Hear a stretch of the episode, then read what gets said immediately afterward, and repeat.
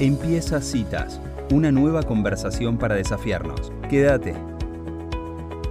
Bueno, y en Crianza Digital a veces nos damos los lujos de tener gente idónea para que nos explique un poco qué hacer con la educación en materia digital y cómo integrar los avances o la tecnología que muchas veces nos asustan, pero para integrarlos de una manera positiva en la educación de nuestros hijos que son eh, ya habitantes de este mundo muy distinto al que nosotros habitamos cuando éramos niños.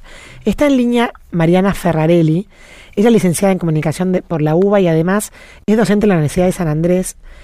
Es consultora tecnopedagógica, que me encantó esta definición de su profesión, y además es autora del proyecto Las Preguntas Educativas, eh, un proyecto que busca integrar la inteligencia artificial en el aula, cómo abordarla. Bienvenida Mariana Citas, mi nombre es Elisa Peirano, ¿cómo estás? Hola Elisa, muchas gracias por la invitación. Bueno, Mariana, la pregunta del millón, eh, haciéndote en, en este proyecto de las preguntas educativas, ¿cómo abordar la inteligencia artificial en el aula? A primera vista pareciera ser más un tema de cómo preguntar que de, que de respuestas, ¿no? Sí, totalmente. Creo que un primer abordaje que uno podría pensar es, primero, no asustarse, que era un poco lo que comentabas al principio. Bien. No asustarse y estar decididos a adoptar un enfoque de exploración y de experimentación. Bien. Yo soy de la idea de que para tomar decisiones eh, primero hay que informarse justamente para poder tener argumentos y opiniones sólidas a la hora de decir esto sí o esto no. Entonces, eh, el primer consejo que podríamos darle a docentes que quieren explorar estas herramientas es animarse, entrar, probar con alguna, alguna de estas herramientas, que puede ser directamente ChatGPT, que es como la más famosa en este momento, pero hay otras, Sí. está Perplexity, You.com, Google hace poquito sacó la propia que es Bard, Que por ahora no está en, en español, está solamente en inglés, pero bueno, empezar a hacer, a hacer pedidos, a hacerle pedidos a estas herramientas de inteligencia artificial generativa que, lo que, que justamente lo que producen son respuestas en una interfaz conversacional.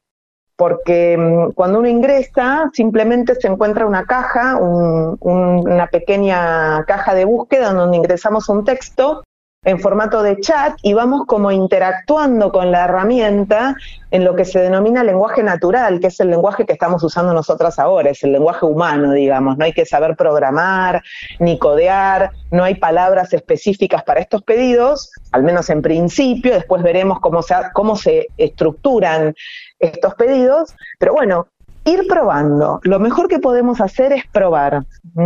Ok, me, me encanta el primer consejo porque en el fondo nos habla más a los adultos de decir, bueno, encarémoslo con una actitud de espíritu deportivo, digamos.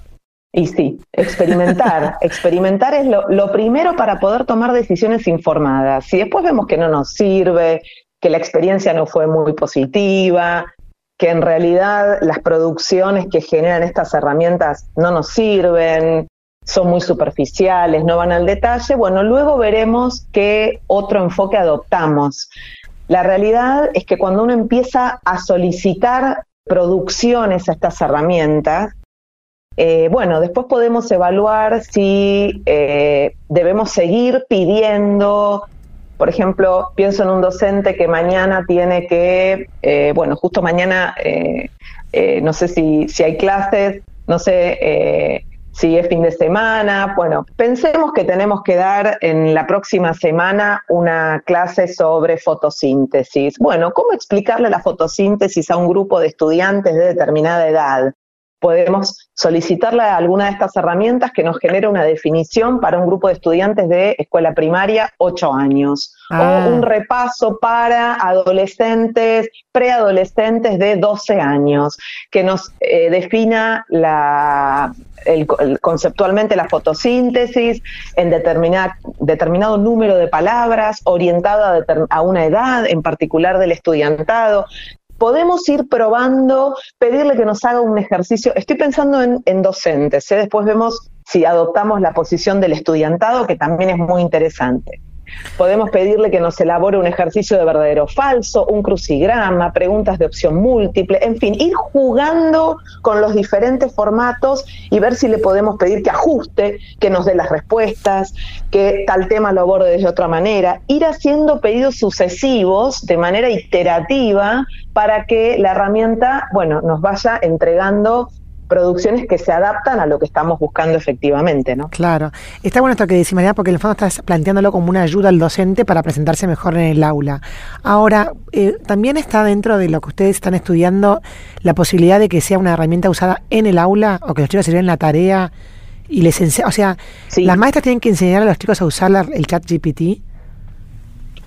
Bueno, eh, por ahora no le vamos a poner nombre, la verdad es que además de, GPT hay otras, habría que evaluar desde el contexto propio en donde cada uno se desempeña cuál es la más útil. ¿Y por qué digo esto antes? de responder tu pregunta. Porque, por ejemplo, ChatGPT no, digamos, en la producción que uno le solicita, no incluye las fuentes, es decir, no me dice de dónde está sacando la información por ejemplo, por poner el caso de fotosíntesis, o si, fuera un trabajo de sociología, no me dice si es de la enciclopedia de filosofía de Stanford o si es de eh, El Rincón del Vago, por poner un ejemplo. No aclara. Hay otras, no aclara. y si, yo le pregunto de dónde sacaste la información, ¿me contesta? en general es muy, suele ser muy ambiguo la herramienta, muy ambigua la herramienta, o lo que puede ocurrir es que sí te diga, mira, lo saqué de estos tres libros, te pone el nombre del autor, el año de edición, el título del libro, la editora, incluso la editorial, pero mm. cuando uno lo va a buscar, no existen.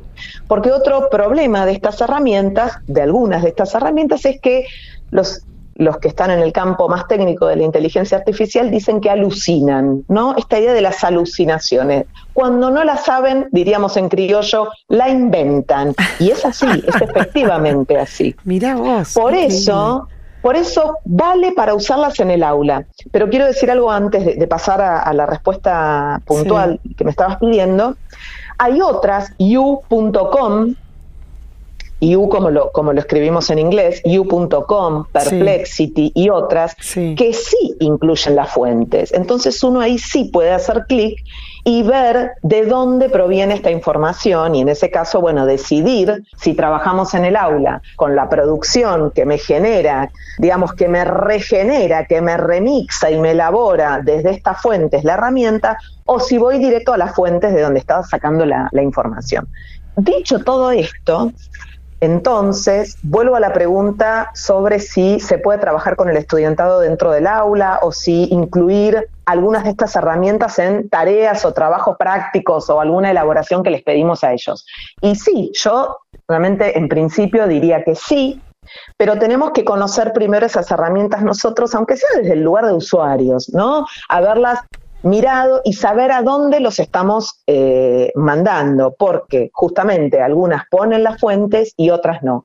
Si decidimos trabajar dentro del aula, lo ideal es no utilizar estas herramientas como buscadores, ahora voy a ir con eso también, mm. sino una vez que trabajamos el tema con el estudiantado, por ejemplo, vuelvo al ejemplo que estaba comentando recién de fotosíntesis, bueno, hacer un pedido en el aula, en la medida que dispongamos de conectividad de dispositivos en el aula, o al menos una computadora conectada y un proyector con conectividad.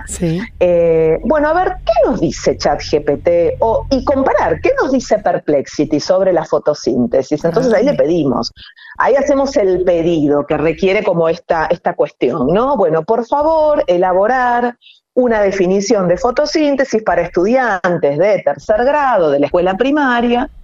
Y le podemos, ahí, podemos hacer un primer pedido, ¿no? A la escuela primaria, a ver qué nos da.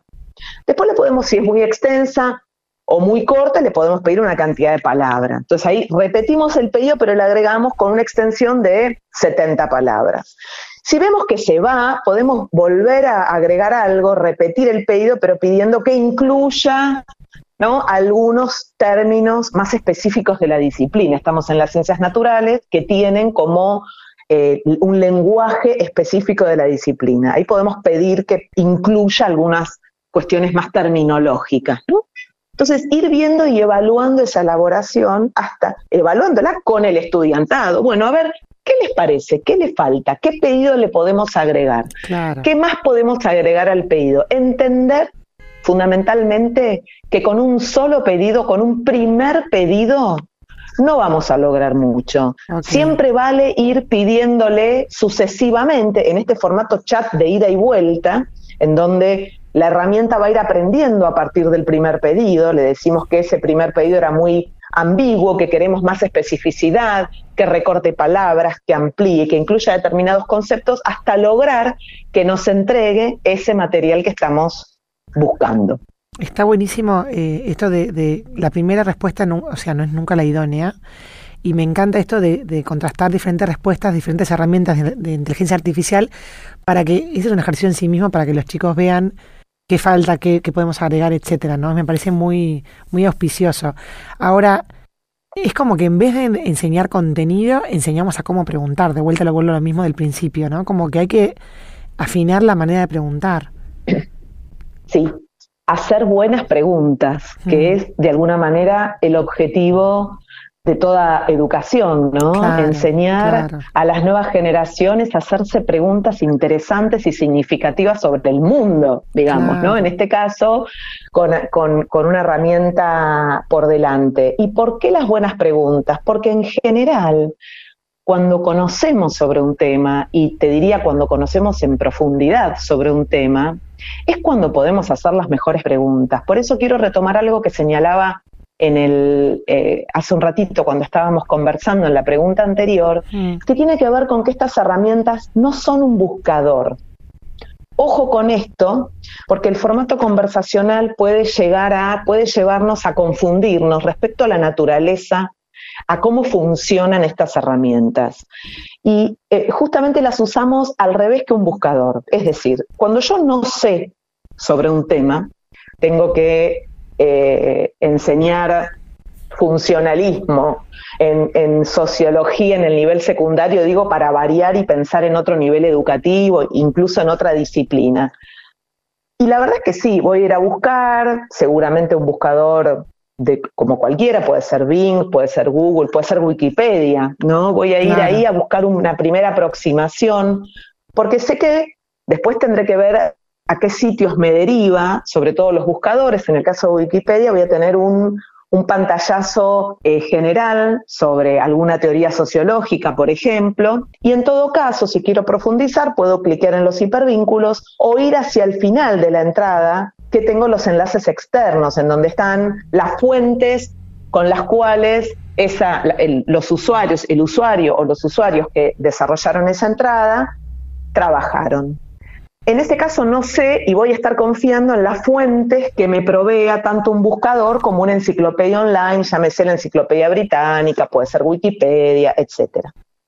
Ahí yo no sé, entonces me confío en las fuentes y en, el contenido que otros elaboraron, más o menos anónimamente, pero que sé que está chequeado. Con estas otras herramientas, yo no tengo manera de evaluar o sí tengo manera, pero es mi propio conocimiento, no tengo manera de evaluar la veracidad. Claro, ¿Mm? Porque en general lo que entregan, y, aquí se me va el sesgo de comunicación, que también es el tuyo, Elisa, se nos juega la tensión entre contenido verosímil, que parece cierto, como te contaba recién, de, de, los libros que te cita y te pone en un listado de bibliografía, que parecen realmente a simple vista, parece, parece que son libros que existen en la realidad, y finalmente no. Entonces, si no contamos con conocimiento profundo sobre un tema, o, general, pero digamos, en principio, con un conocimiento básico sobre el tema, difícilmente podamos detectar si eso generado por estas herramientas basadas en inteligencia artificial es confiable o no. Siempre mejor validar esa, esa producción de las herramientas generativas con conocimientos que tenemos, que hemos leído, que hemos adquirido en otro espacio, no aquí. Claro, está bien. O sea, es fundamental el, digamos, la multiplicidad de, buscar confiabilidad en otros lugares y además teniendo en cuenta el conocimiento previo de uno, ¿no? Ahora, me, me resulta súper difícil visualizar para adelante nuestros hijos o los chicos que están educando hoy o los que se van a educar de acá en los próximos años, cómo se va a estructurar su aprendizaje, porque va a ser parados desde otro lugar que el nuestro, ¿no? Bueno, y aquí sí eh, estás trayendo algunas de las tensiones que generan estas herramientas, mm. definitivamente, mm.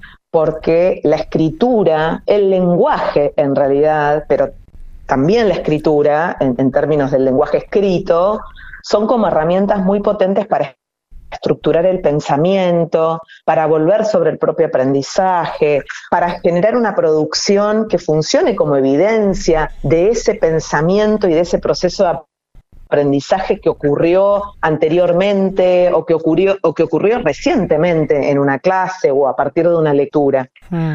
Estas herramientas lo, lo, que traen un poco es la posibilidad de falsificar ese proceso, brindando generando, eh, digamos, evidencias que no reflejan ese proceso de aprendizaje. De manera que aquí es clave que hablemos con nuestro estudiantado sobre estas herramientas, incluso con nuestros hijos e hijas sobre estas herramientas.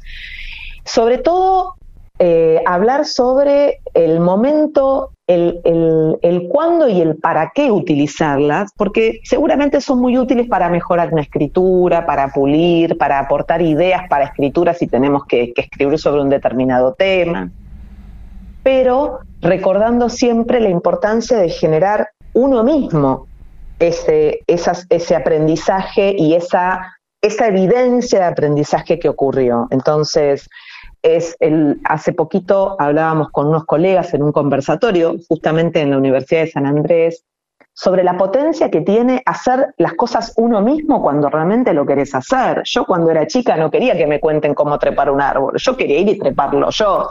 No quería que me digan, no, no, está bien, deja, deja. Yo digo que lo trepaste, pero en realidad eh, quédate tranquila que lo trepo yo. No, mirá, lo quiero trepar yo. Claro el, juego, y vos en un momento hablaste de actitud deportiva, el juego, el deporte lo quiere hacer uno, lo queremos aprender nosotros, ¿no? Retomando esta idea de Perkins de jugar el juego completo. Entonces, mantener esta llama de la motivación por el aprendizaje, de, de invitar a nuestro estudiantado a realizar actividades en donde que realmente les resulten significativas y relevantes para su contexto, para su edad, para sus intereses, aquí es clave las decisiones que tomemos como docentes y qué abordaje hagamos de, la, de, la, de lo que les proponemos hacer en nuestras clases. ¿no? Claro, espectacular. Bueno, Mariana, muchísimas gracias por esta nota. Invitamos a todos los que quieran seguir profundizando en este tema que se metan en laspreguntaseducativas.com, ¿no? Es la página. Y ahí hay un documento que se puede bajar y hay un montón de material para, para acompañar la educación de estas herramientas. Eh, quedamos en contacto, si te parece, porque nos parece un tema eh, inabordable de una sola conversación. Totalmente, un placer y se puede descargar libremente el documento, así que cualquier otra duda o consulta, por supuesto que seguimos en contacto. Muchísimas gracias. Chau, chau. Muy bien, y así pasaba Mariana Ferrarelli, esta autora de las preguntas educativas, un, un documento que responde a la pregunta cómo abordar la inteligencia artificial en el aula. Si te gustó esta conversación, compartila